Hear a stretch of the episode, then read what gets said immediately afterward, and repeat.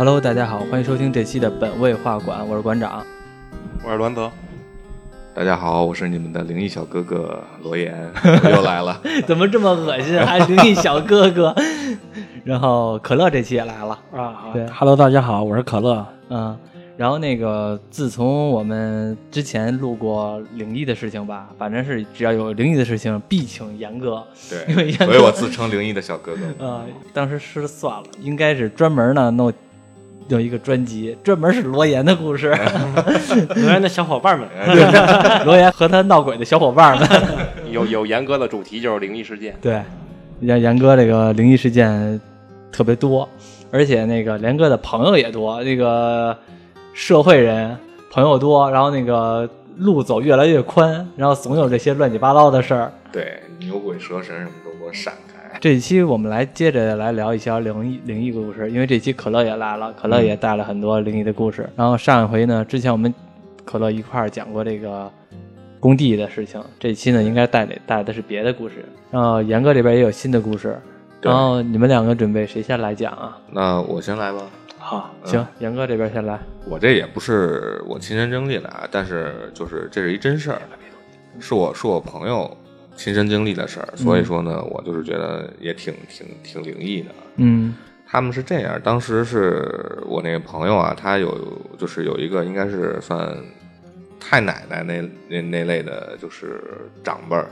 然后太奶奶。对，因为这个是他没有经历过，是他妈跟他说过的哦，啊。然后他奶奶，他太奶奶呢，就是因为可能也是没了以后，然后可能要烧了以后要入土为安嘛，对。然，后就要去把这些骨灰什么的要埋在那个就是墓地也好，或者是就是祖坟也好啊，就是他们一大帮人不都在那儿嘛。嗯，然后当时就请了一个风水先生，嗯。然后等都入葬好了以后，风水先生就直接就跟他们说，因为在场的人很多，嗯。当时就跟他们说说那个说，哎，我说那个你们老太太在这儿呢，说但是她旁边还领着一个十岁左右的一个小男孩儿，可能是老太太正牵着手嗯，跟他在那儿站着看着咱们，嗯，就说因为是他是当时说的还是对，就是当时说的，因为仪式都完成了嘛，嗯嗯他等于也就是这些说白了就是入土为安了，都已经是该弄完了都弄完了。啊？然后呢那其实也是埋完了之后说对，埋完了以后就嗯说、说老太太就一直在这儿看着咱们在这儿弄呢，嗯说那你都放心吧，说那个嗯没问题，是吧？就说了一句嘛，说老、嗯老太太反正那一孩子在这看着咱们在这弄呢。当时所有人都有点懵，你知道吗？也不知道是哪来十来岁的孩子呀，就是他有一个就是一个吉奶奶，我忘了啊，反正就是应该排辈儿来说是吉奶奶，应该是。嗯。当时就哭了，因为这事儿他们家人曹多那些小辈儿都不知道，是当时是他有一个孩子在很小的时候死掉了，哦，就是就是呃，我我理解的就是说，这个因为他们下葬这个是太奶奶，对。然后呢领了一孩子，但是这孩子是谁呢？其实好多人都不知道都，不知道。然后只有这个奶奶，对他的这个吉奶奶也不是他的亲奶奶，就是可能是他爷爷的亲兄弟的这个媳妇儿，儿对嗯姐兄弟姐妹的媳妇儿说出来的，说是这是他们家的孩子，说在他在很小的时候就有一儿子，是因为意意外就是死掉了，也是十来岁。哦，所以他就觉得是当时他奶奶一看，奶奶都已经入土为安了，因为他那个孩子是没有埋在这块儿，但是他奶奶过来的时候，可能也是带着他就一块儿过来看的一块儿，大家可能大家一块儿团聚嘛，哦。所以当时就哭的特别伤心，所有人当时好多人都不知道，然后就是这事儿一说说完了以后，就是他那奶奶就哭得特别伤心，因为这很早以前了，他那会儿还没出生呢，我这朋友是他妈跟他说之前这么一档子事儿，啊，嗯。等于是你这朋友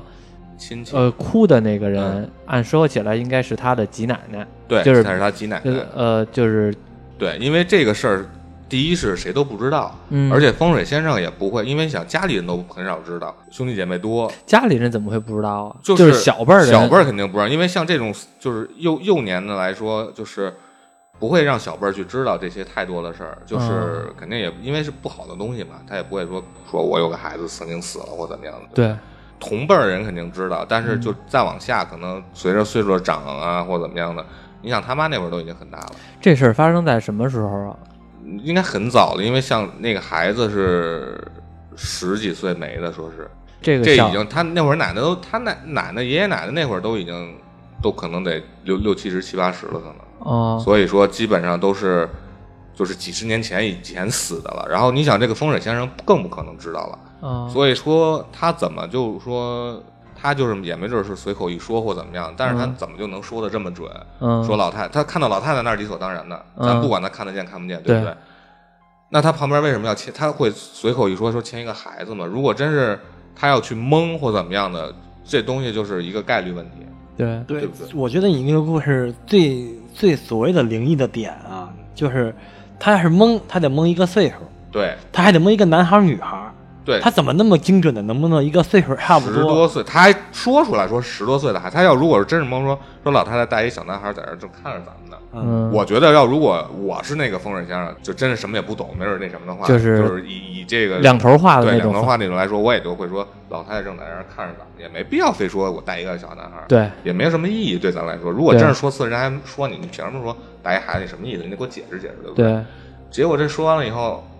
还真是那什么，就全场人都懵了，尤其那个当事人的那个奶奶嘛，说哭的特别像，一下就想起之前那个孩子了。你这个朋友多大呀？我朋友跟我同岁的，三今年也三十了也。那等于说，这个孩子在你朋友还没出生的那阵儿，正好应该是他前后出生的那个年月，可能得八就是八八八九左右。哦，那等于是说你这个朋友那个出生的时候，然后是这个小男孩，小男孩儿没正好没，所以他要是不听家里人说的话，是不知道有这么一个小孩的。，对，那这个离现在也得三十多三十年了，小对三十年年了。。对，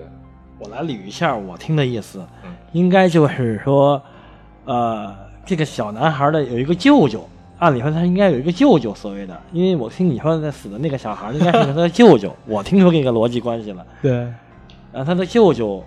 走的时候是这个小男孩出生的时候，对，然后你指的说家里好多人不知道，也就是所谓的这些小男孩这一辈的小孩儿可能都不太知道没错。啊哦。那这个风水上看来还是有点，这个东西还是有点神奇的。对，你要说真是那什么，咱就还是刚才说那，他没必要再烧上这个一这个一个小男孩儿怎么的，除非他是真看见了。对是，我觉得而且就像我说的，他能把年龄和男女说的这么准。对，说的那么虽然说男女就二分之一的吧，但是但是年龄这个很长啊。对啊，而且就像你说的，他没有必要去蒙一二分之一。我不说，谁也不会说要给我多少钱或怎么样。，对对说明他是真的看来可能看到了。这小男孩和这个呃老太太或者叫太太这个人已经没了很多年了，没埋在一个地方，对那就直接的就领过来看了，对，肯定是他们肯定是看看大家。对，但是就是来过来串着认认门儿，那意思就是以后来这儿看看我。不过啊，如果要是真有那个世界啊，这样也还行。对至少说句不好听的，也不能说说句不好听的吧。往好处想的话，至少这个小男孩儿有一个亲戚，过去陪他了，对，带着他一块儿了，是吧？肯定是不幸的事儿了。但是呢，那个小男孩儿这么点儿就没了，肯定是不幸的事儿。但是至少那边也不会孤单了。然后那个行，那严哥这事儿，反正我听完了之后觉得还行。那个其实我这儿还有一个，这是我亲身经历的，这是我亲身经历的，还有一个你自己亲身经历的在单位的事儿，因为现在我已经从那单位离职了，然哦后，那方便说名吗？呃，没事，你说不方便就行，是方便不方便都行，反正是啊，方便就是真方便啊方便方便吗？别不好意思，单位我那我说是是一研究所，行吧？研究所行。研究所，对，哇，在严哥这个高端人啊，研究所是在市区的一个研究所，哇啊，研究什么的呀？非人类研 非正常人类研究所。灵异研究灵异灵异研究所啊啊是这样，当时我们那个研究所也是死过人，当时我们那个楼啊，怎么死的呀？知道吗？是吊死的，上吊。上吊死的，因为当时我们那个楼很，我直接说那个建筑物的名字吧，是原中法大学，中法大学。原中法大学，对，现在你搜原中法大学应该能搜到，是在那个东方城根北街甲二十号。嗯哦，嗯，然后我们之前是就是在那里边一直办公嘛，然后那也是一个观光点儿，然后之前像什么正阳门下呀什么的，都是在我们那儿取过点儿嗯啊，然后舒淇什么的都去我们那里边拍写真什么的，反正就是一个古建筑。当时好像是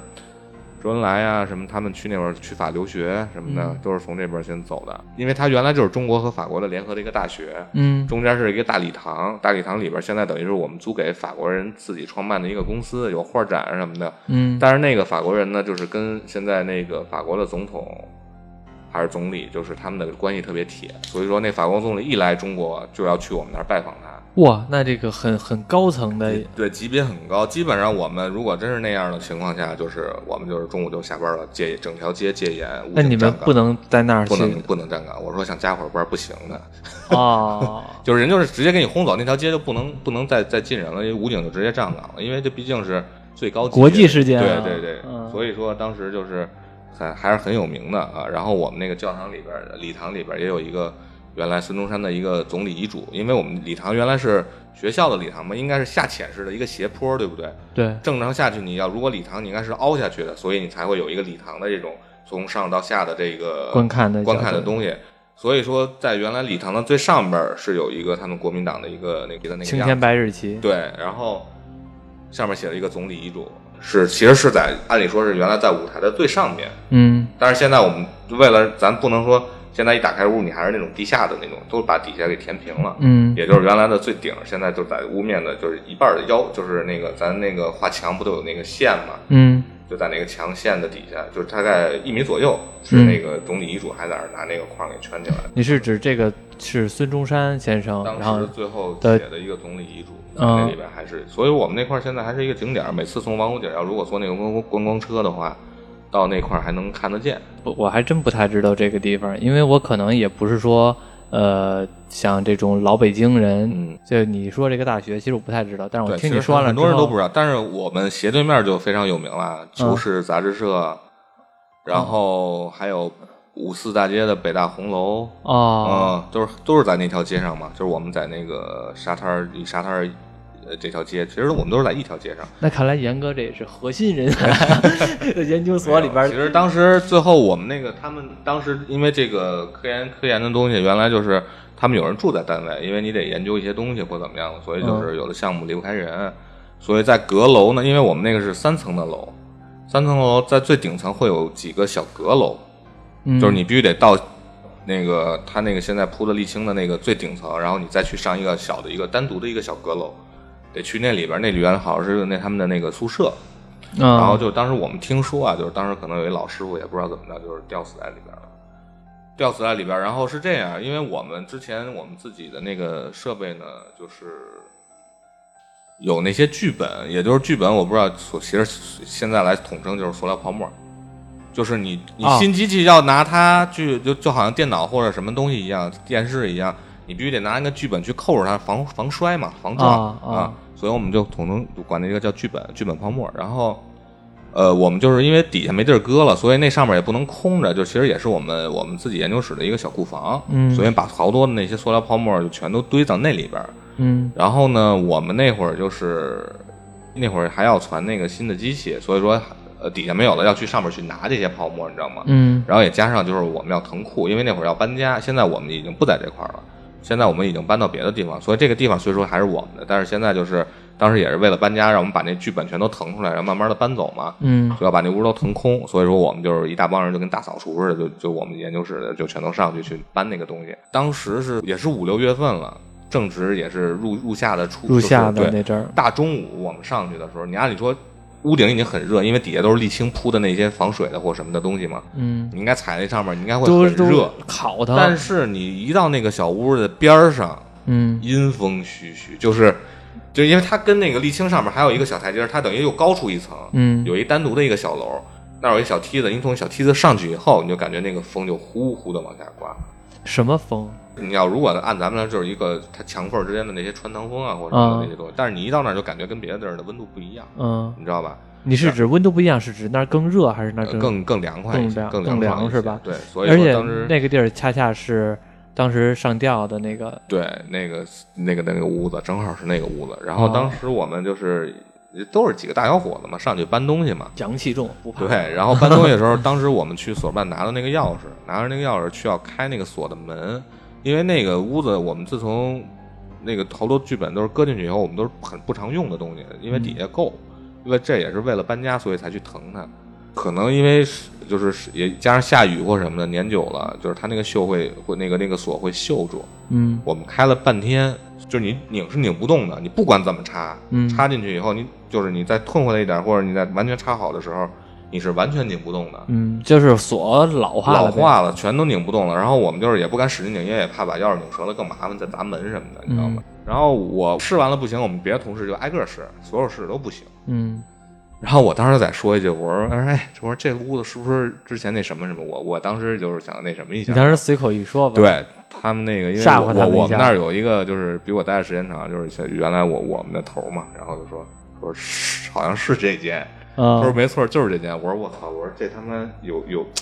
就那个那意思就是，我说那那这太蹊跷了。我说不会，咱咱打扰到人家，不让咱搬这些东西吧？然后所有人都沉默了，沉默了。然后过了一会儿，然后我们头儿说说说你们起开，我自己来。说因为他之前也拧过了，也不行。嗯然后结果他说我再试试，那说嗯那个，然后他在插进的时候，他直接我我们头儿直接说了一句说说对不起，打扰了，打扰了，真对不起，我们要搬东西。嗯，里边里边说搬吧，然后没有，然后真的就是他说完这，他就边说搬，慢慢的拧那个东西，嗯直接那锁啪一下就开了。当时我们就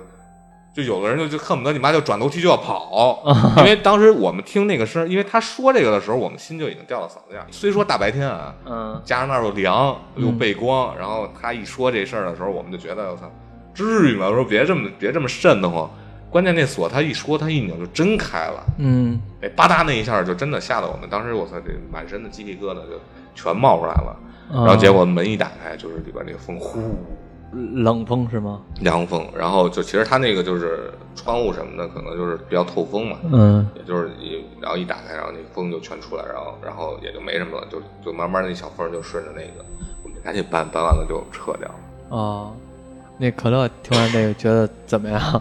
就是那个钥匙嘎哒一声的时候，我心里也嘎哒一下。你知道我听完这觉得什么吗？你们在研究所，你们就不能换一把好锁吗？其实后边当时我们最早我们有一个车间，就是在我们的那个传的东西，因为后边还有一个小楼，嗯其实是原来是他们中法大学的图书馆。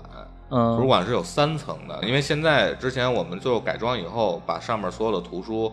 都拿下来，然后就是很便宜的图书，但是都很贵，都是那些法文或什么的那些。对，比如说按堆搓，谁谁想，因为他们卖卖废纸就那什么说，如果说有有别的员工说想要这书，当时可能是零九年也是我刚入职没多没多没多久的时候，嗯他，说一分钱一本儿，真便宜。对吧？就好多人就直接拿一毛钱买十，或者拿一块钱买一百本就按说起来，这些书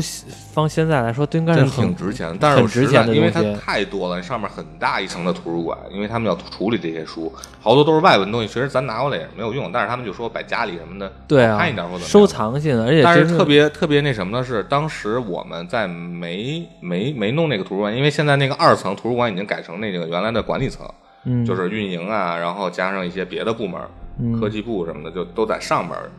在原来的时候，我们每次都是要走到，因为它得上二楼，在二楼里边还有一个小的一个开间，那是我们的库房，加上我们的那个装配间。嗯所以原来在尤其冬天的时候，早上那时候我们上班早八点上班，晚上基本上是四点半下班。但是有的时候，比如晚上加班或怎么样，那里边就黑的，就是不见伸手不见五指。但是我们有去的早的老师傅，嗯就是说在图书馆没有开、没有对外开放的时候，没有清这些东西的时候，嗯，他每天是第一个到我们那个车间的，因为他是库管嘛。嗯他一进那个屋，因为每次都是黑着灯，都尤其冬天黑着灯进去的。他把车外边停车棚停好了以后，他就往里边走。他说：“我每走一步，上面就有一个脚步声跟着我，我操，因为上面是因为他知道当时上面是图书馆，没有人。那那师傅当时我去的时候已经快退休了，就给他嗯吓得够呛。他说不止一次，他说不是说我走一步有一个回音的那种，嗯他说我走一步，上面就是结结实实的那一步，他都能感觉咚的那一声。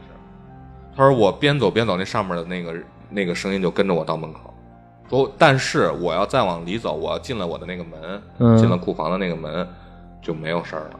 你有这个感觉吗？当时我刚毕业到这块儿的时候，本来是要要我们都要去熟悉这个东西嘛，嗯我们要去装配或怎么样的，你得熟悉我们这个，就是他们研究出来要要做的这些东西。所以当时我是直接比较那什么，我直接跳过了这一步，我直接就直接去我们办公室了，所以我就啊直接就没有在车间待过，基本上。啊，但是跟我同同年来的那几个同事呢，他们也都听过了这个脚步，就因为他们有的时候晚上，比如说卸货啊，或来零件儿，或来设备什么的，都要往里拉嘛。他们就是自己走的时候，所以说他们走都是成群的走，不敢一个人自己锁门，那根本不可能。特别恐怖哦，那个黑。当时那个嗯、上吊死的这个老老师傅，他是因为什么呢？这个我只好像是据说是同事之间的这些纠纷啊或者具体我也不太，是太老了，多太时间太长了，知道是是哪年没的吗？这也不太清楚。反正就是肯定是，就估计七几年八几年的事儿了。七几年、八几年？哦，就自从那个好像就后边那个屋子就没有住过人了，应该是。哟，主要是我后来听到那个什么，其实开锁那段儿吧，我倒觉得可能就是锁的老化了。但是呢，嗯，我觉得当时那个老师傅跟你说他每走一步，上面都能听见一个脚步，这个是给我吓了一大跳。这个真的挺那什么。你想，如果真真真正的那种老师傅啊，就是就你像五六十岁的老嗯老，真是真是那个，就是男的还不是女的，是一男师傅。他你想这对这种东西，他应该会不在意，你知道吧？就是就像这种，尤其岁数大的这种人，他就觉得这我反正我也不怕你怎么怎么的。嗯就是他就觉得那个声音不对，就是他不是说，因为那个走廊很长很宽，嗯他就说我我我要如果走一步是回音的话，我能听出来这个脚步是我自己走的回音。嗯他说那个完全就是从我脑袋顶上发出来，我走一步他走一步，我走一步他走一步，就是就间接的特别完整，还不是就是我走一按按照我的那个脚步去走的。嗯，所以说他当时真的就是特别特别挺瘆得慌的。是最后一废弃了以后，当时我们那块儿就也也不弄了，所以说，就那帮二线的同事们，可能天天上下班，不知道能不能碰见这些东西。后来，嗯，你从那儿走了之后，然后你有其他的同事还在那儿工作吗？没有，我们先是这样，我们走了以后是又去搬到了别的那个楼，我又在那边工作了，可能两，三年、等于是你其实并不是说之前在那公司的时候，其实是后来这公司搬搬了位置了。所有的这个我们研究所整体搬走了，哦不在这儿不不在这个地方对，然后但是那个就是换到统一都换到别的地儿，所以要往外清东西。嗯嗯，所以说最后也不知道谁接手了这个，这 现在可能还是他们租给他们这个，就是做艺术展或什么的这些东西了。因为可能那个年代，呃，逝世的人吧，保留着那个年代的意识，而在像我们都知道，像嗯，无论是七十年代还是八十年代那边的人，大部分都是属于那种一份工作干到死，对，而且是对这个单位的感情其实很深，不像我们现在这这代人，我们跳一个槽儿就上一家公司没有任何的留恋。那阵儿的人呢，都是这一份工作，可能就是从刚毕业到最后的退休，全都是这儿，而到最后的甚至呢返聘回来都是这儿。所以说，你要是说在单位的时间，绝对会比在家的时间很长，或者说对这些人啊，对这些每一个建筑物、每一个呃物件都会有很严重的感情。别说那帮老师傅了，我在那儿工作了，我我我离职的时候也将近十年，但是我在那个就是说那个中法大学那个位置，我基本上也待了差不多七六七年左右，嗯六年左右。嗯就是我走的时候都有些很不舍，你就不更别提那帮老师傅了，因为他们原来像那帮，就是真是那帮搞科研的人，不像咱们现在，他们那块儿都是吃住全在那块儿，就是把那块儿真当一个家一样。小小社会了。对对对，所以说他们的感情肯定要比我更深。你像我这这这么几年的时间，我都有点觉得，哎呀，天天这么长时间，你相当于其实我就相当于在那上了六年小学嘛，对就是六六年的，你其实小学时间你觉得六年其实也挺挺长的了，对是吧？挺漫长的，你也肯定有感情。而且是那种建筑物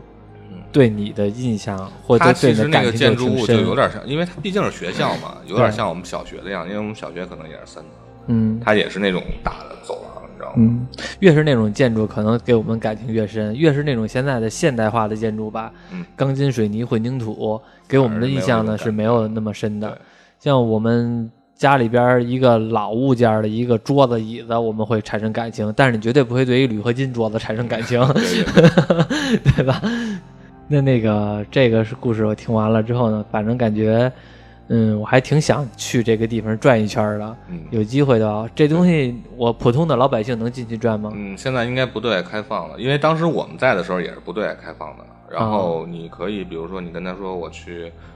呃，但是也不好说，因为现在原来门原来的那个嗯就是门卫的那个都是我们的老师傅嘛，都是有的退休回来的都认识你对，都认识。我们要想说就是进去看看那是没问题，嗯，但是基本上如果陌生人你跟人说，人是不让进去的，哦已经不对外开放，因为毕竟那是文物，那也是文对，那也是文物。对，不让随意走动的那些啊，所以说还是不好不好去看了。嗯，好，也是严哥的当时毕业的第一份工作吧？对，嗯，嗯，很很很珍惜那段时间。然后呢，也出现了很多奇怪的事情。嗯，行，那个可乐这边有什么别的故事吗？我们那个来聊聊，从那个故事回味一下，来听听可乐这边有什么故事。啊，是这样啊，就是他这边一边聊，我一边也想起了我有几个故事，然后你又想起来了？对，本来就有几个要讲的，他一边聊完了之后，又想几个了。是是是 是这样，有一个故事是说，一今天讲的基本上应该都是我自个儿亲亲身经历的了，你这个自个儿亲对，绝对没有任何杜撰的。嗯然后这几个故事，咱先讲一个吧，讲一个就是在路上的故事。在路上，对，在路上听着好像一首歌啊。啊，对好像有这么一首歌。然后这故事应该在，应该也有，也得有七八年，七八年了。嗯，也就是二零一二年左右，对一一年、一二年左右。对，大概就是那个样子。然后呢，是我跟我的两个朋友，然后一块儿去去山西开车，嗯开车去山西。然后呢，在路上还是回来，去的时候什么事儿都没有。嗯，然后回来的时候，车里头当时坐满了人了，当时坐了等于是四个大人，就我当时也算是大人吧，对吧？对，肯定是大人。嗯，然后还有一个小孩儿，小孩儿的话当时应该也就是五六岁的样子，嗯，等于连大人带小孩给车里坐了四四个人，然后就是呃四个四个呃五个人，一共坐了，等于坐满了，还加司机嘛？对，加司机一共坐满了，然后当时是两个男的啊，三加上小孩儿，那小朋友也是男孩儿，嗯一共三个男生，一个两个女生，回来等于满满编制、满满配的这么一个行程，这么然后往回开，从山西往北京开。对，然后在路上的时候，因为这条路平时他们老走，他们平时老去去，因为那边有有有个亲戚什么的，啊，我他就是跟他们，我记得很清楚，十一嘛，十一的时候可能没什么事儿，我就跟他们一块儿回去玩去了。啊，然后你不是说两男三三男两女吗？，对对对，不是，那就是加上小孩儿男的，不就是两男两女吗？加上小孩儿是三个男的了，对啊，啊。就是刨去小孩的话，不就两男两女吗？对对对对对，那有一个男，有一个女，那另外那个女的是谁啊？那个是 不是你女朋友不不吗？不，那是家长，那是家长。哦，家长啊，对，有一个家长跟我们一块儿回来，嗯。然后呢，回来的过程中，就是因为他们他们老走嘛，我是第一次跟他们去，但是他们老走，他们也不用导航，嗯。也不用导航就往回走呗，反正顺着高速就往回走呗。结果哎，也不知道怎么着，走走就走下道了，走下道嗯。跑到五台山去了，从山西开到五台山去了。对，那在五台山本身就在山西山嗯山西范围之内嘛，嗯然后呢，往开到五台五台山的收费站，从五台山收费站，然后还要换司机开，因为跟路路途还是因为我们是连夜赶回来的，嗯，我们是夜里十二点准备从山西往北京走。夜里十二点的时候从山西往北京。对是为什么这么为什么这么晚回来嗨，本来说再多住一宿，结果呢，可能也是也主要也有我的原因吧，因为我毕竟是客人，上人嗯家里去，我多少有点别扭。我觉得嗯再住一宿的话，后来他们也说那更好第二天有事儿，说那索性咱们就晚上往回走吧。嚯，啊，因为小小底人都会开，除了小孩以外都会开，都会开车。那小孩不是不大吗？对呀、我除了小孩都会开车，哦那四个大人等于都会开车。啊，他说换个班开呗，虽然说熬夜有点累，但是就说回来就回来了。所以说就夜里十二点往回走，大概到五台山的时候可能是两三点左右的时间。然后呢，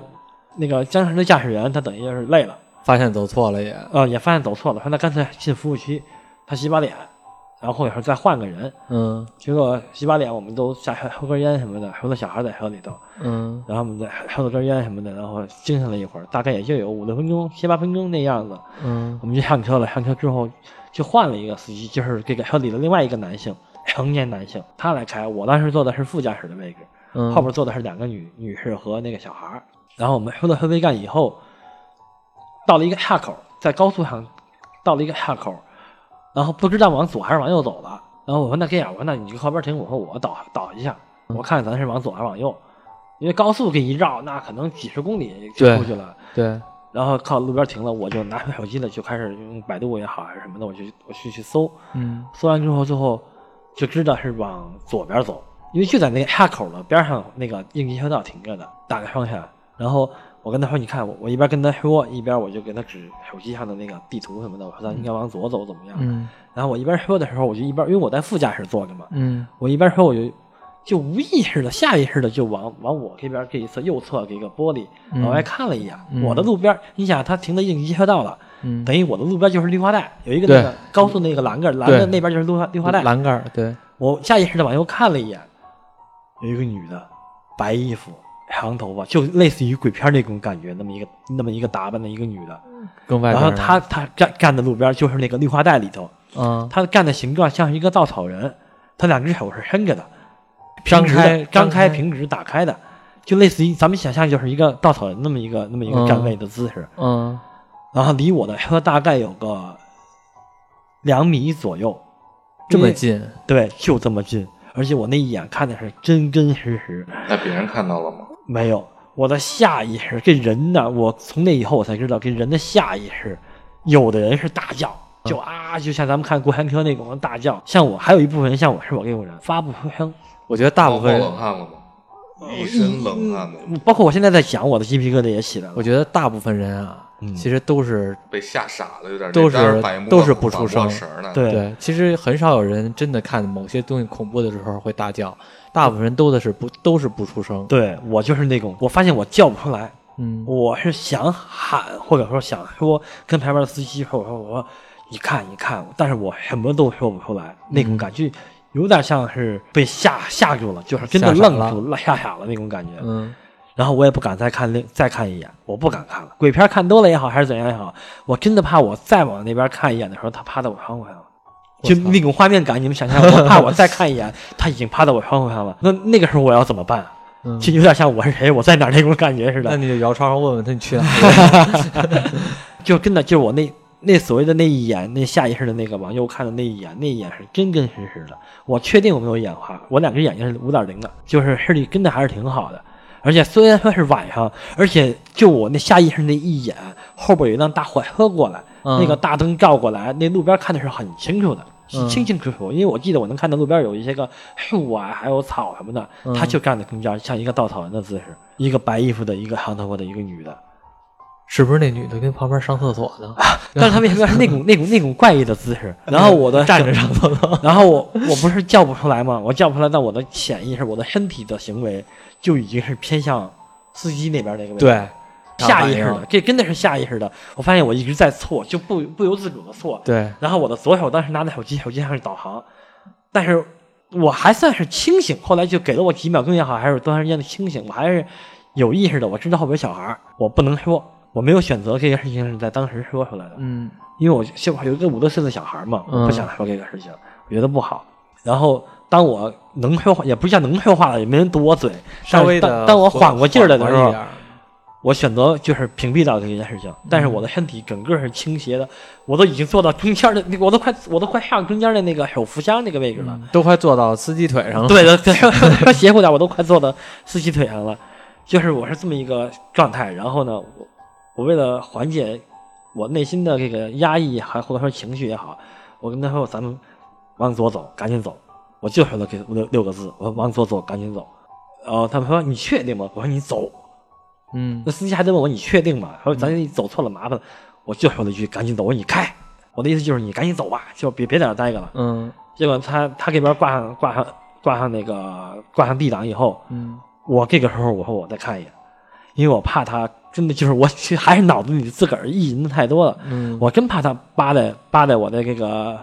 门把手上怎么样跟着我走之类的，我说这可咋弄？是我说我走之前我得确定他到底是，或者说是不是我真的眼花了还是怎样？车已经动了，跟你说车已经动了，我才去看，选择又看了一眼，然后我发现没有东西了。然后等你再转过头来一看，他趴在挡风上没有没有呢，鬼故事的那种情鬼片节了。了啊但是我发现是没有东西的。然后我原原本看的地方也没有一棵树。嗯你要说我真的看看花了眼，那个位置应该，比如说是一棵树，嗯或者说那树上可能没没有东西了，是是树枝只剩树枝的什么的，正好有那么一个张开双臂的那么一个那么一个造型的一棵树，嗯也不是，什么都没有那个位置。有没有这种东西？就是我们在高速路上经常看到路边会有那种牌子，因为我刚才想了一个画面啊，就会有路边有牌子，比如前方五十米、前方一百米等等的。如果是你后边有一大货车嘛，它开着灯嘛，因为是很亮。如果假如说它因为开亮，我们知道高速路上面的牌子都是反光漆，都是很亮的。假如上面是有牌子的话呢，可能会映出来这个上面的数字嗯嗯是很白色，是纯白的。呃，当时有没有这个东西？还真没有，确实没有，没有因为我我现在清晰的我能回忆到那个画面那个点，真的我是，你想我能看到头发，我是看到他是有头发的，还能看见是个人。我现在除除了五官看，我一点印象没有。比如说这个人长得漂，他开句玩笑长得漂不漂亮或怎么样，嗯这个我对他的脸是没有一点点的。当时那一眼我也没看出他的脸是什么样子，嗯但是那那个脸那块也不是一个黑洞什么的，也不是，就是嗯，你能看到脸的轮廓。对我的第一反应是不会说，我我看到黑面有一路边有一人那么站着，那个姿势对，我怎么可能还想着你漂不漂亮或者说怎么样？但是我一我那一眼是绝对能看见他的头发，还有他的白就是白色连衣裙，这些都是有的。这个我应该是真的能确定那一眼不是花眼的，因为嗯太清晰了，这个画面在我脑子里。你想这事儿过去也得有七八年了，对，但是这个画面你让我现在形容起来，我还是能这么依稀可见的，脑子里这个画面我是存在的。这一路回来我是睡不着了，我是肯定睡不着了，我脑子里想的多，我老觉得，哎，他会不会跟着我呀？会不会跟着我们呀？嗯怎么着的？我说万一再再再出个车祸，可给你我大小五条人命没了，会不会就这么没了呀？嗯，所以我我虽然说我没有当时选择在车里说这件事情，你想的也太多了。但。是我脑子里头想了太多东西了，因为说实话，平时我也比较爱看一些个这种灵异的故事啊，嗯。我没事自个儿会去百度搜搜这些东西，贴吧去看。啊，我是有这么一个兴趣爱好的那段时间，然后结果我去想，想着，我因为我睡不着，我就在那一路上一个一根自个儿这么琢磨琢磨琢磨琢磨，一直我们记得我记得特别清楚，我们六点多到大概到了家到去了，凌晨六点多到家了，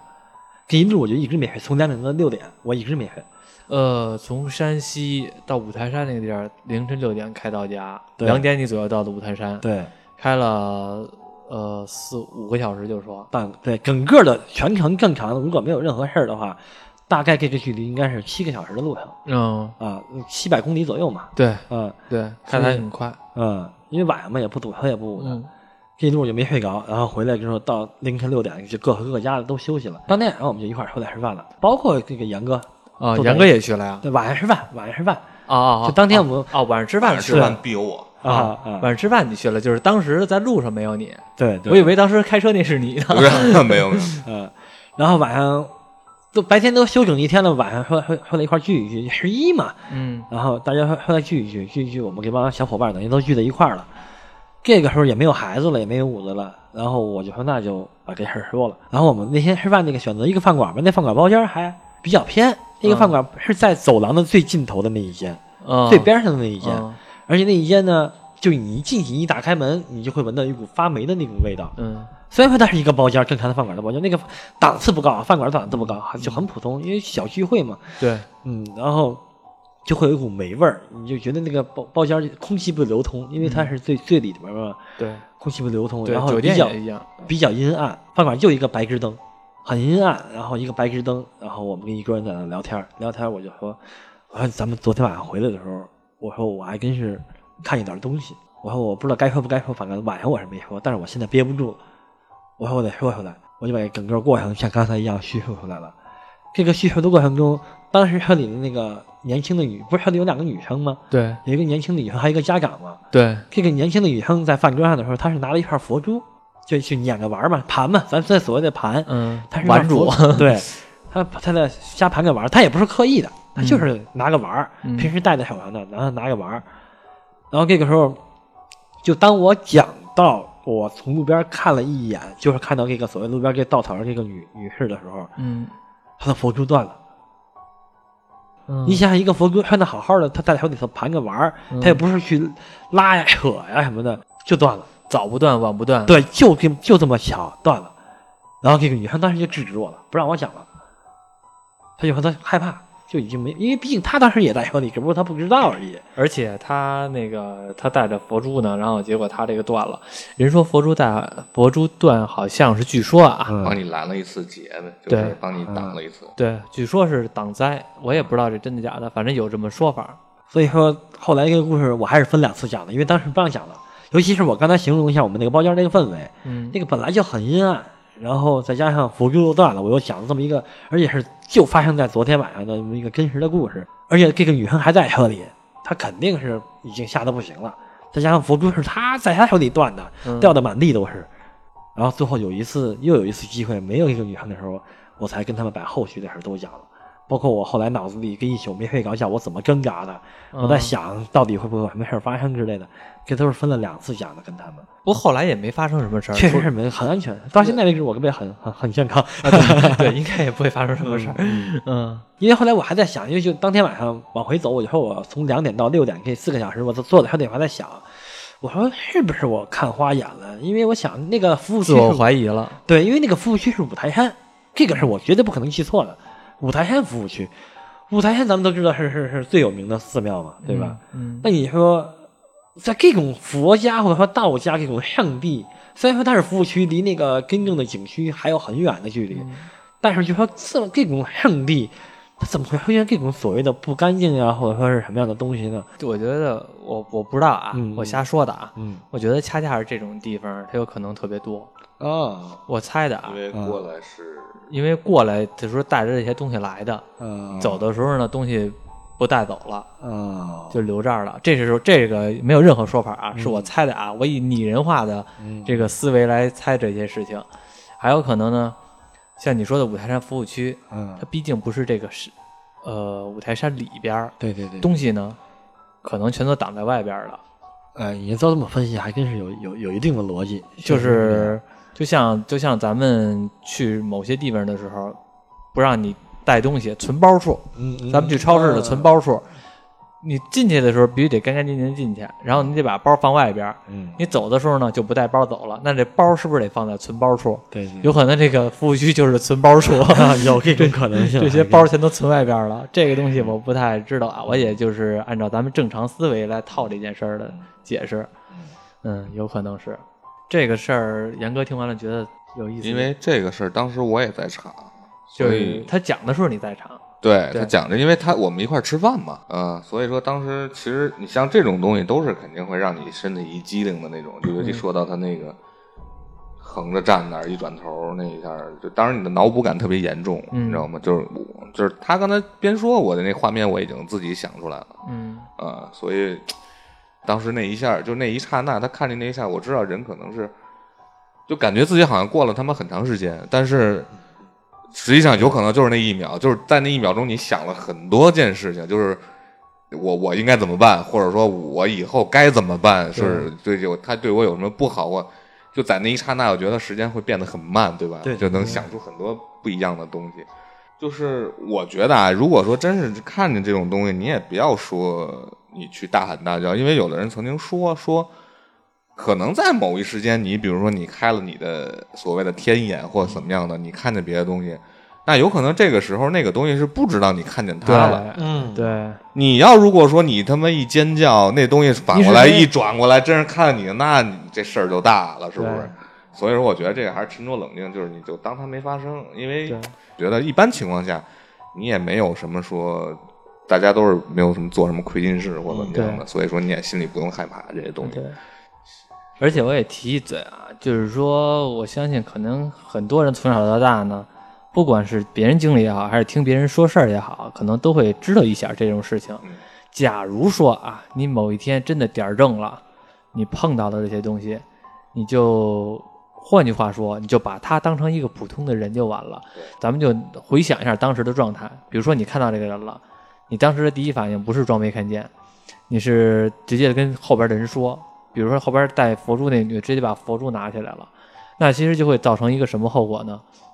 对方可能没有害你的意，嗯嗯，但是你这么一反抗，对方就觉得你是在挑衅他，对，或者你是在威胁他。那就像咱们走在马路上，你看见一个光头纹身和后背纹条龙的似的，你就看见他就无所谓，你大家都是普通老百姓，你不招我，我不招你。但是你要说咵直接把自个儿刀先弄出来了你，想怎么着？嗯你想怎么着？那对方就急了。我你说我想怎么着？试试，试试就试试，就是这种感觉了。所以说，大家要是真的碰见这种事儿吧，像可乐说的，你可能会慌，但是呢，你也别着急，就是沉着冷静，沉着冷静对你该导航你导航，就装不就装没看见就完了。所以说白了，我那误打误撞，这个后边的操作还还是正确的方法。对，不然的话，你这一摇撞我，呃干嘛去？到哪儿去？烧你一程，这就不对了，对吧？反正听完这个，还是我听的时候，这个故事反正有点害怕的。但尤其是可乐当时讲最后他走的时候，想回头看一眼，当时我的心里边的一激灵，我怕的是什么呢？你回头看的时候，那东西还在，那那那那样的话呢，就是真害怕了。但是你说回头是没有的时候，后来我就放了一口气，心里边就沉浸了一下，又讲了一个故事。那那个可乐这边还有其他的故事吗？有，还有一个故事是说，呃，这个我现没说，我今天的主题真的都是自己亲身经历对的，，就不能说故事全都自个儿的事儿。对对对，还有一个故事是说，这个这个不算灵异吧，这个算是飞碟，而且这个也飞碟，对飞飞碟的 你 UFO 怎么又碰见鬼，又碰见飞碟？是 是不是那个飞碟是那女的呀？那女的，那女的外星人嘛，被你看见了。这个也不算是灵异故事吧，但是它就是挺蹊跷，然后而且这个是怎么说，这个也不恐怖，就是这么一个挺很蹊跷的故事吧。这个这个这个年头早了，这个应该在我十二三岁的样子，啊那可早了初中吧，应该在初中左初中的时候，那个时候。嗯，有一天就是我跟我父母，我们三口子人从我们小区的大门往家走。我们家是在我们小区，我们我们小区是一个就是直线型的一个小区，它不是说像现在的小区是一个规划好的方的呀，哦或者说我明白了，就是那呃种正正。直筒子那个。哦，我明白了，嗯就是一就是一条主路，然后边上就分着那个什么，对对，分着居民楼楼什么的，嗯对。然后小区的正门到我们家，我们家是这个小区的最里面，嗯最里面那栋楼。从小区到我们家这栋楼大概有一干地，也就是说现在咱们分析的话，应该是一千米左右，一公里。啊还挺老远的。，对，是最远的距离了，因为是我们家是在最里面嘛。然后就刚我那时候还没有车，家里头，因为上初中的时候嘛，还没有车。然后我们打车夜里头大概是十点多钟，嗯让亲戚回来，下了车之后，初中那会儿还带个随身听，带俩耳机的，我一边听一边往跟跟他们往后走，我往往家走。然后进了小区门，然后我就无意间一边听歌一边我我往天上看了一眼，嗯往天上看了一眼之后，我发现天上有一个，就是用肉眼现在看那个距离的话，那个距离的话，我现在还真说不好到底有多高，嗯因为这个天上嘛，到底有多高谁也说不好。但是它是在天上，有点像是那种现在商场搞活动打的那个聚光灯，往天上打那种聚光灯明白了。，明白了。但是呢，商场里往打的聚光灯，它是有一个柱形，嗯，就你能看到它那个柱形是打上去的，一根一根的直线打到天上的，那个高度比那个要高。但是我看的这个光是没有这个柱子的，就是一个光光点儿吧，只不过那个点儿比较大，那个点儿用肉眼从我看它的距离是一个咱们家用吃饭的一个一个那个盛菜的那么一个盘子的形状大小，哦。也就是说直径大概是十公分左右。那其实你想，你从肉眼看到天上那个地方呈现一个盘子大小，其实它本身挺大的，大小已经很大挺大的。对，它的本身大小很大，对，大概也就是直直直径十公分左右的一个纯白色、乳白色、嗯，乳白色的一个，还真是跟盘子光。点。对，这个圆盘本身的动作是以一个直径十米左右的这么一个距离在转圈儿，你能看到，还能它在转，它在转，它在天上转。但是你怎么能看到它转圈呢？因为它因为圆盘如果要是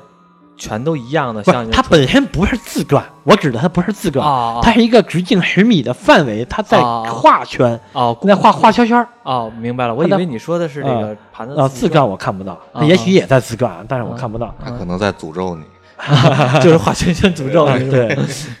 然后它在十米的一个直径在转圈儿，随着我们往院里走，我说了，我从大门口到我们那个那栋楼有一公里左右的距离，嗯随着我们走，它一直在转圈儿个跟着我们走，就也就是说它的直径十米，在转着跟着我们往里走。那这挺有意思的呀。对，一直在转着走，大概走了有三分之一的路程，我就发现它跟着我们走了。然后我就跟我父母说了，我说你们看天上有一个这个光光光盘儿与光点，或者说怎样说怎么形容一个东西，有这么个东西在跟着咱们走。嗯然后父母也就也也就看到了，都看得到，看得到。然后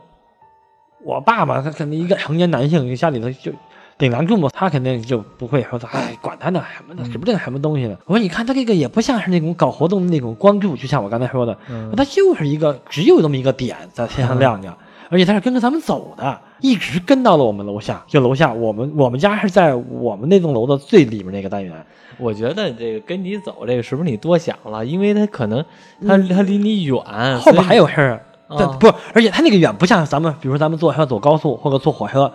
然后那个看太阳，它也是跟对啊对啊，我想，但他那个走法跟跟我现在说的那个还不一样。嗯我看到他真的就是在画圈子走，啊再画个圈的跟着你走。啊咱们人是正常走，但是他是画个圈的跟着你的方向走。嗯就是我现在在我要走了三分之一，也就是说走了三百米的时候，我往大门口那个方向的天上看，嗯是没有这个东西的。嗯它就在还在我脑子顶上，它永远在我脑子顶上的十米，啊直径十米在跟着我转，所以它跟咱们说那个看太阳那个还是不太一样。然后呢，一直走，我们家呢又是在这个这栋楼的最里面，也就是说，等于是从小区大门到我们家那个单元是整个小区最远的距离。到了这个我们家那栋楼的三单元的时候，我们看到一个邻居，然后呢，看到一个邻居，也是一个中年男性大人嘛，当时讲应该是大人。然后我我我父亲就等于就跟那个大人就说了一个，嗯就说：“哎，你看见没有？我们这天上有一个圈儿跟着我们三口子，从大门口跟进来的。说儿子，儿子大先发时候我这放风筝呢，啊，说儿子发现的，说那个说一直跟到我们这儿来了。后来呢，这两两个父亲就因为点了根烟，就在楼底下碰见了，聊会儿天嘛，也还挺冷静。对。然后呢，就一边聊一边就观察这个圆圈。这个时候我们站在三单元的时候不动了嘛，嗯我们四个人等于都不动了，这个圈就干在我们四个人的脑袋上。这个距离高度，我还是那句话，我形容不出来它有多高，但是它就是在天上。这根烟完之后，还是我想的主意，我说那这样，我说那个，我说让叔叔走走走一下，从三单元走到五单元，我们家在五单元当时，啊我说让他走一下，看他跟不跟。我们三口子还站在这儿，不跟，不跟。我说爸，你走一下，我爸走跟，哦，那合着他是跟着你爸呢？那也不是我走还跟，不是你爸走了，他跟，那啊你在这儿呢，他没跟，他没跟，他跟着我爸走的。啊，然后但是我爸走回来，他跟回来。那不就是跟着你爸呢吗？但是但是回来之后，我说我再走，我再往五单元走，三单元到五单元也就有二百米的距离嘛，嗯正常的单元嘛，中间隔了一个单元，也就二百米。我说我再走，他也跟着我，哦，就是唯独那个叔叔走不跟，这个特别奇妙。你要说有一个远程操控的人在那儿玩我们或者怎么样的，他他就是不跟别人被标记了。啊，感觉就跟被标记了一样。外星没准儿啊，我告诉你，没准儿啊，后来你就被外星人抓走了，然后失忆了，然后回来之后就记着就只记着这段。然后结果，当发现这个圆盘只跟着我们的时候，那个，那个我那个邻居那个叔，他也有点懵。他说：“哎，为什么只跟着你们三口子？还真有点奇怪。是啊，但是这三个大人就在那儿，也只是就是稍微聊了几句，也都没太把把他当回事儿。所以我父亲的意思就是：行了，甭管他甭管他了。啊，走，嗯咱回家，该睡觉该睡睡觉十点多了，一点了，马上。对，天塌下来武大郎顶。对，但是我我肯定也不会发表什么，我说不行，在这站着看着。嗯我估计要搁我现在，我肯定是要搞清楚，哎呦，甚至我觉得我要打个什么什么电话，我要，比如说什么那种法制进行时之类的那种电话，虽然可能对我没什么帮助，但是我觉得这是一个很神奇的东西嘛。嗯，这跟尤其是他跟着我走进科学。对对对，就那种类似节目组的电话。但回家之后，我记得我还趴着窗户看了看外边有天上有没有那个圆盘，有吗？没搞着。走了，没搞着，反正是我是没搞着，但是那一宿真的是挺痛苦的，对于我来说。因为有可能啊，嗯，你没找着是因为那圆盘还在你的正上方。对，真有可能。对但是我肯定也不敢下去看。因为你从窗户你是看不到你的脑袋顶更上方的，对对对对，因为它是始终跟着我们更上方的是直径十米左右，大概这么一个距离。然后呢，后来就在见着了。后来就就就也什么事儿都没发生，那后来你妈你爸有没有再提？没有再，聊过。没有再提这事儿。对我从来没再跟他们说过，因为我哪天我得问问他们，没准他们都忘了。对你们哪天你得问问他们，问问他们就还记着不记着小时候那个大圆盘跟着咱们一块儿走？我还真得哪天问问。哎，这是几几年啊？这是我想想，我我初中的时候，你初中的时候，顶多也就是初一，两千年到零四年，大概就那个样子差不多那阵儿是？对。啊，所以这个没什么，也也不是很恐怖，但是真的是一个很神奇的那个经历。在哪儿？这你说一下在哪附近？呃，丰台，丰台呃，东大街，东大街这边然后那个在这段时间，我不知道有没有其他的人见过这个东西啊。嗯因为说句实话啊，我之前呢听过别的节目，听过就是其他像我们这种音频节目，嗯，其中呢有一个别的节目，好像也说了这个事儿了，是吗？好像也说其实这个事儿当时在那个北京人不知道北京事儿的那个微博，嗯。就是可能是就是可能是去年去年年底的时候转发过一个，也是可能跟那个可乐这大概的意思，也是一个光圈儿，也是在北京，嗯，就是好多人都都拍照了，都有有照片儿，然后就是不知道是什么原因，然后好像也也是无法解释的是到底是什么东西这是。你这么说，真是那时候还是小，根本就不知道拍照，说说而且那会儿咱也不是说拿超出手机你就直接录对一个而且那时候手机也没有那么高的像素啊，对对那个那个年代，那阵儿我我上回我刚才说我听节目，好像也是那个主播好像也是碰见一个这个类似于飞碟的，而且说也是在这个楼上看见的，好像那个主播说的是类似于一大草帽子，啊，那就更像飞碟了嘛，大我飞我我听我看的那好像就是一个光环，就跟他说的差不多，是吧？嗯对，有可能在那个年代，我估计不只是你你一个人看见了，有可能，有可能是在那段时间有其他人也看见了，对。对然后有机会，我们可以，我不知道听众看见没看见，要有的要要能看见，也可以跟我们说。然后反正这种又说了一个飞碟的事儿，还挺有意思的。那个可乐这边再还有一个再来一个事儿吧，因为嗯，把我们节目时长做饱满了。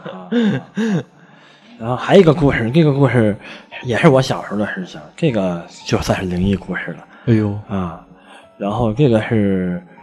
就小时候我们家住平房，嗯，最小的时候我们家住在平房，也是丰台这边吗？，对，也还是一个小区。那你不是说小区怎么是平房小区我我我们属于部队大院儿，啊？就是不是那种就是老一辈儿，咱们老一辈儿像什么某某著名导演之类的那那种所谓的部队大院还没有那么纯粹化。我们是赶上了一个尾，八八年的嘛，我赶上了一个尾声。啊，像我小时候，我们院儿还有那种集体的露天电影院呀，啊，甚至还有那种我知道你说像有有不是屋类似姜文的那种对对对那个是真的纯不用导演，姜文不听咱们节目。他们是真的赶上了纯部的大院那种生活，我们是赶上了一个尾声。嗯像我小时候，每天早起的七点，院里会有喇，会有广播呢，哦，还会有那还还还经历过这种时代呢我们打那小时候打开还有打开水的开水房，拿粮票或者是一分钱去打一壶你开水。小时候还能赶上过粮能赶吗？赶上那我怎么我小时候都赶不上啊？所以就是我们这种部队大院，所谓的部队大院，它还是有一个可能收尾会比正常的地方要慢要要慢一些。哦，然后部队里还有那种就那个像咱们学校的那种沙沙场跳远的那种沙沙场啊，沙场还有那个单杠双杠啊，都会有，哦就是部队化的那种绿色沙绿漆的那种，我明白了，都会有那明白了种东西。然后包括公共的洗澡堂啊，公共的嗯歌舞厅，就是不是咱现在那种迪厅啊，嗯就是过去那个年代就是 disco。哦，就啊是那种部队大院里边的人对对对课余活动对对对对可以跑那儿去对，对对，老年的那种，老年活动社。对对对，都是那种公共的。我嗯还赶上那么一个尾声，我们算是。啊嗯，所以那个那个时候院里头小区小现在叫小区了，以前叫院儿，我们就叫院儿。那个时候院儿里头是有一些平房的，嗯。然后后来慢慢的平房开了，然后再起楼，原地起楼，嗯。我们再搬回来，嗯。这样。哦。小的时候等于是有有有平房的，它一共是五排平房，我记得当时。嗯。然后我们家是在最外侧的那排平房，我那屋的窗户根儿嗯。就是所谓的马路，那个那那个马路不足以过车，嗯。但是它就是所谓的路了。那条路是是我们家很窄呃，那个也也其实能走车，但是就是他不会走过车，因为嗯往、往往尽头走，那个路的尽头就是一个厕所，没别的，哦哦哦，公共厕所。明白了。然后呢，我的窗户根儿的正对面是一栋楼的一层，嗯，那其中一个单元的一层，他们家的他们一层他们就走阳台门，走阳台门。对，你们能理解那什么意思吗？就是过去的老式的楼，它的一层是可以走阳台门，它是从阳台门，它还把楼道的门给它封死，嗯。第二台楼道我们那个客厅一进门是个客厅嘛，它那个客厅可以当一间房子，当一间卧室。哦。如果本来是一室一厅，它可以把那间房子改成一个卧室，然后就两室一厅了。明白。了，它一楼只有一楼有这个优势，它可以走阳台门，它的阳台门是正对着我的那屋的卧室的窗户，我们俩是正对着的，大概距离也就是也就是他的门对着你的窗户，对，嗯。大概距离是呃中间有个四米左右，那很近啊。对，很近很近。但是两个小是楼，我们是平房而已。哦，嗯对对对，嗯，然后呢，就有我我我们家屋里的结构大概是这么一个情况，就是我有一个独立的屋子，我父母有一个独立的屋子，然后呢，我这个屋子里的简单的设 施就是一张床，一个电脑桌，嗯然后我的床的脚部的那个位置是一个冰箱，嗯搁了一个冰箱，然后那冰箱也是老式的那种两开门的冰箱，嗯然后冰箱下面搁了一个变变压器，绿色的。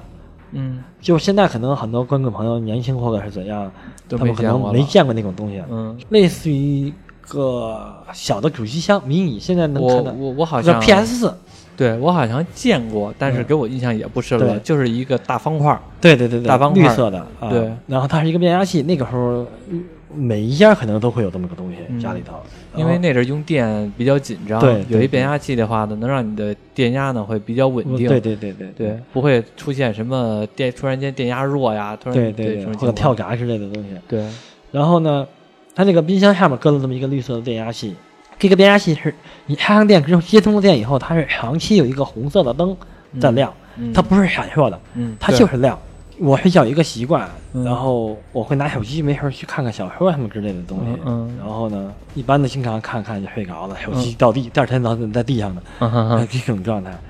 然后有一天也是没事儿，大概应该在十一二点左右吧，嗯。我没事儿躺床就整个屋里灯都关了，然后屋里头唯一的亮点就是那个变压器的那个红色的灯。嗯啊，那个灯也不，因为好多观众朋友可能不知道，那个灯的亮度不足以打上一个灯柱或者是怎样，对它就是一个小红点儿，对，原来是一个小红点儿。然后呢，我躺在床上，我是脚碰着冰箱，头碰着墙，嗯也就是说，我的手机其实是背对着这个变压器的和冰箱这一层的，因为我是这么这么躺对的。对，然后呢，我的屋里唯一的两个亮点，一个是那个小红点儿和我的手机的屏幕的亮点。对，我的我刚才也介绍了，我的床的左侧是一个窗户，嗯这个窗户旁边是马路，马路的对面是楼房的一层的那个某一个住户的门大门，大门，人家的大门。嗯然后我的窗户是紧闭的，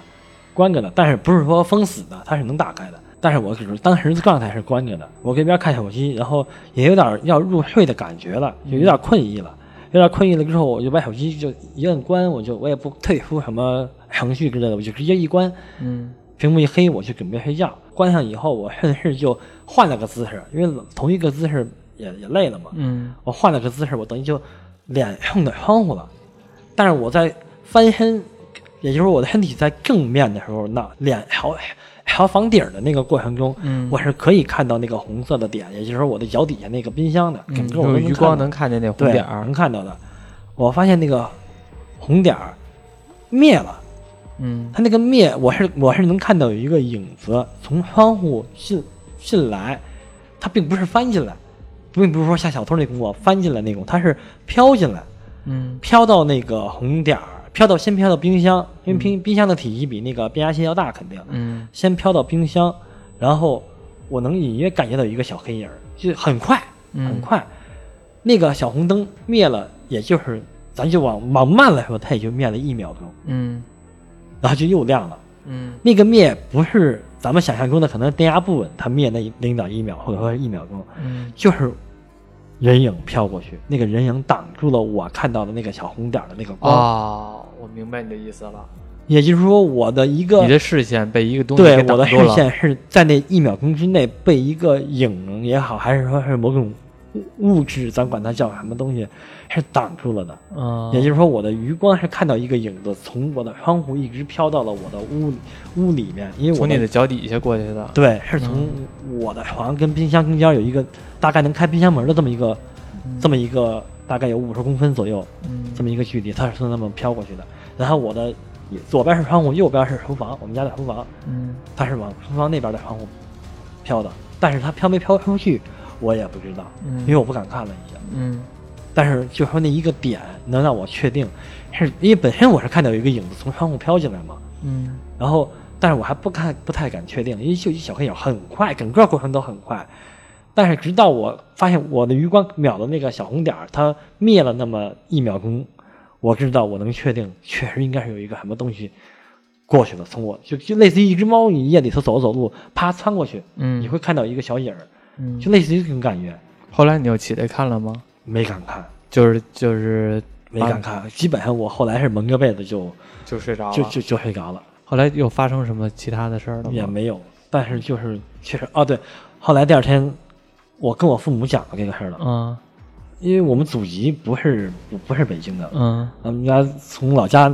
以前有过一杆那种红缨红缨枪，红缨枪，对，就是咱们从 电视里看戏也好，那种红我知道。缨枪我家里我家我家以前也有过，是吧？有那么一杆红缨枪，嗯。然后呢。刚才我也介绍了，就为什么我要介绍，就是我我的左手边窗户对面是有一个柱间儿，对他们家我还大还好奇呢，他们家大门门口，他们家那个阳台门门下面是搁了一个圆的镜子，嗯，这个我相信很多很多的都见家都都有见过。他们家那个镜子搁的，因为它还正对着我的窗户，他们家的镜子等于正照着我的窗户。嗯。说白了，你要是走到他们家门口，你去看那个窗，看那个镜子，你能看见看能看到我们家窗户的。对，啊。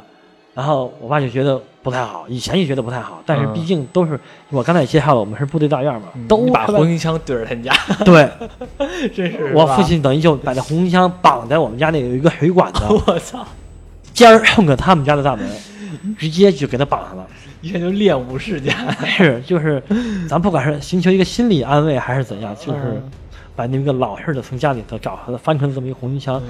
怼过去，那就是你照过来没关系，我给你怼回去，嗯，就那种感觉。其实第二天你一看，对面那家把上回罗岩之前说过的杀鬼子的大刀给摆上了，这两边两家越摆越严重啊。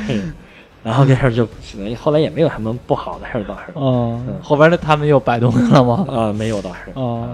反正是听那个可乐讲这个事儿吧，最后挺有喜感的，我觉得。啊，我觉得，我觉得最后挺有喜感的，尤其是最后把红缨枪怼到对面的时候。